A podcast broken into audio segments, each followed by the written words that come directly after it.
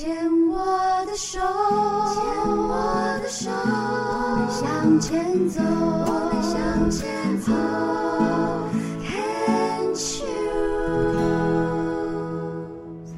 好，欢迎收听牵手之声 Can Cheers 网络广播电台。您现在收听的节目是米娜哈哈记事本，我是主持人米娜。现在进行到了花样女孩向前冲的单元，在这个单元里面，我们会邀请到年轻的病友跟我们分享。我们今天邀请到的是我们的好朋友露露蔡梦如。Hello，露露你好。嗨，大家好。露露是一个就是年纪很轻的好朋友哦。你要不要跟我们说一下，就是做一下简单的自我介绍？嗨，我是如如，我今年二十六岁了。然后我是在二十二岁那一年罹患骨肉癌的。是二十六岁了是什么意思？很大的意思吗？嗯呃，也没有啦，就是就是过四年了嘛。对对哦对。其实露露发现骨肉癌的时间，其实露露现在很年轻哎，但是如果你再往前推四年，二十二岁的时候就发现自己罹患骨肉癌，哇，那个真的蛮冲击的。那个时候毕业了吗？还没有，那时候我我大四下，然后只是会发经常发现自己的膝盖会不由自主的疼痛，然后我当当时候有到很多的医院检查都没有什么异状，所以我就觉得应该没有事，就定期的去复健而已。然后后来是因为慢慢的髋关节开始肿起来变形，我才去发现它，才有真正的去照一些比较 MRI 的那些很精细的治疗。对。那个中间大概历程就是不舒服多久啊？我觉得应该有半年诶、就一直持续的有一些不舒服的症状，对这样。对，不过后来有更进一步检查，其实是很棒的。没错，就是那时候其实也很因缘际会，我我朋友给我就是给我一句话，就那时候我骨头就常痛，然后他就说他身边有一个亲戚。之前也是喊常常喊骨头痛，然后都没有去治疗，然后结果后来一去检查，发现是就是也是癌症，然后过不久就走了。然后他因为他这样给我一句话，所以我才下定决决心去好好的检查。哦，不过虽然听起来很恐怖，但是好险他有提醒你这件事情，才知道要检查。这样，那时候露露二十二岁，那如果开始做治疗的话，变成很多事情。包含就是工作的事情，或是刚毕业的安排，都必须要停摆了。对我那时候在世新大学读资传系，然后因为大四，其实那时候我们的毕业就是毕业制作那些都已经结束了，然后大四下的功课比较没有那么忙，所以我是一边就是一边实习一边读书这样子，嗯。然后那个时候。那时候露露有跟我分享一些关于就是生病以后，就是包含就是医师确诊的过程啊，我听了觉得还蛮有感触的。相信露露跟我们分分享一下这个部分，就是那个时候有提到说，其实医师他是用在确诊的时候，呃，用一种比较让你感到惊吓的方式来跟你宣判这件事情。那个时候的过程是怎么样啊？那时候是我。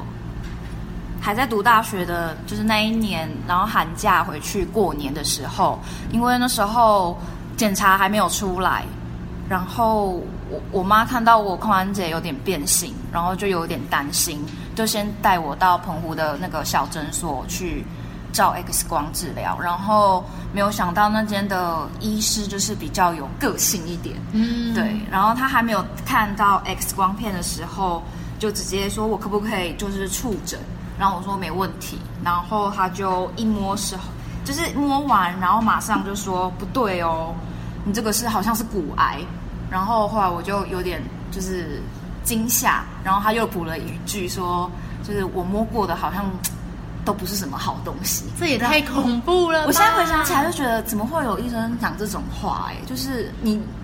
那你就不要摸好了，对对对，就是在当下会觉得很恐怖，对。然后当时其实我还不太相信这个诊所的医生，所以后来过完年，我马上飞到台北的那个医院大大医院来做检查，然后大医院的医生就非常的专业，然后比较理性的跟我一些讲一些后续啊，或者是就是他宣判的比较没有那么那个叫什么耸动，对对对对，没有那么戏剧性。所以，如果以就是患者的角度来看这件事情的话，其实会觉得医师在告诉你这样的资讯的时候，其实是我们病人接受完全是没有问题的，但是可能在于语气，就是说是不是要用一个很耸动、很恐怖的方式来形容这件事情，而是说你用比较冷冷静，然后公平的方式来讲这件事情，患者的心理会比较容易接受。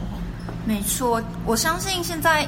大部分的医师跟医院其实都已经有这样子非常好的观念，可能是一些比较偏远或者是比较比可能比较资深的医生，还就是可能没有继续进修或者是接受这样子的观念，就还是会有这样子的思维。对对对，在我们自己接触呃医师的这几年，我自己的感觉是真的，早期的医师其实是比较权威的。说一就是一，说二就是二，甚至我们听到说啊，以前有流行要给名医开刀，可能还要送东西什么的。但是这几年有感觉到，就是慢慢的，好像有一些嗯柔软的地方在的感觉，包含一些医疗资讯啊什么的，好像现在也有一些转变。露露有觉得你这几年，像这四年下来啊，你有觉得你有感觉到到就是台湾的医疗环境有一些变化吗？我觉得有诶，因为。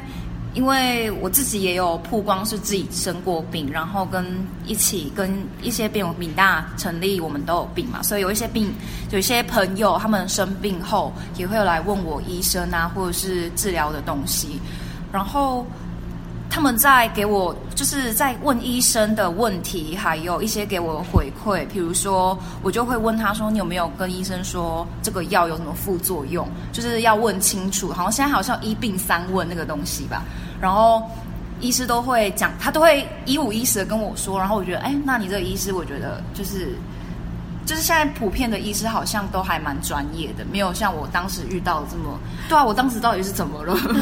讲的应该不是医术的专业，而是说在就是同理病人的这一块，好像有一些改变这样子。现在，嗯，其实我们知道年轻的患者很多嘛，一定有很多年轻人也是像露露一样，在很年轻二十出头的时候就发发现罹患癌症了。那露露现在一路走过来，其实也非常棒，看起来也超好的。你有什么话想要对这些就是刚离癌的朋友说的吗？就是他可能刚毕业了，然后工作正准备要开始，但是却遇到这样子的事情。那我们知道很多病友会觉得，或是说对化疗太害怕了。我最近就听到好多个说啊，化疗太恐怖了，我不要化疗这样子的。这样，相信一开始也有想过吧。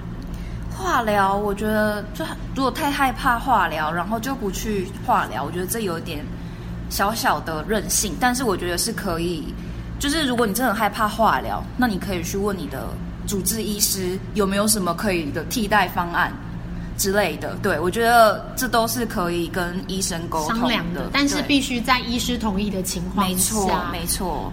然后，如果想要给病友刚出社会的同年龄的病友一句话的话，我会觉得我那时候特别着急，自己未来没有工作。但我后来想一想，我觉得其实慢慢来，然后想清楚自己能够能不能够，就是嗯，结合自己的兴趣去做发展，我觉得才这个比较重要。然后不用太着急要。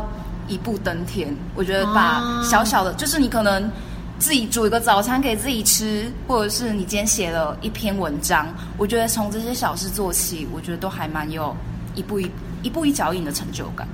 真的，在生病之后，就是有影响到你对就是人生观的看法吗？还是人生观的看法？嗯，我会觉得更珍惜。我们生活的每个日常吧，因为毕竟有一就是有一整年的时间没有办法去体会到，就是没有办法去跟朋友或做一般的事情，所以恢复后我会觉得跟家人相聚或者跟朋友相聚的时候，我会觉得特别开心，特别的感恩。露露那个时候是做化疗做了多久啊？几次？好像十一次吧，然后中间还有开一个就是手术的大刀，然后我知道那天好像开了一整天，哇，对，真的辛苦了，是没有听你讲都不知道说这个过程其实是很，因为现在这样看不来看不出来了，因为露现在看起来就是一个普通的，然后很像大学生这样，没想到就是有这么勇敢的这个过程，一整年的化疗、哎，快快快要一年啦，但还不到不到一年，但是就是是中，我觉得化疗的每个人可能都会遇到的状况，就是你打到越后面，你血球越升不起来，那时候会是越焦虑的。了解，我们等一下下一段节目的时候会继续来跟露露聊聊哦。在我们本段节目结束之前，要请露露帮我们点一首歌。好吧，就是那个最近蛮红的伍佰的那个《Let's to Dance》。好的，我们一起来收听吧。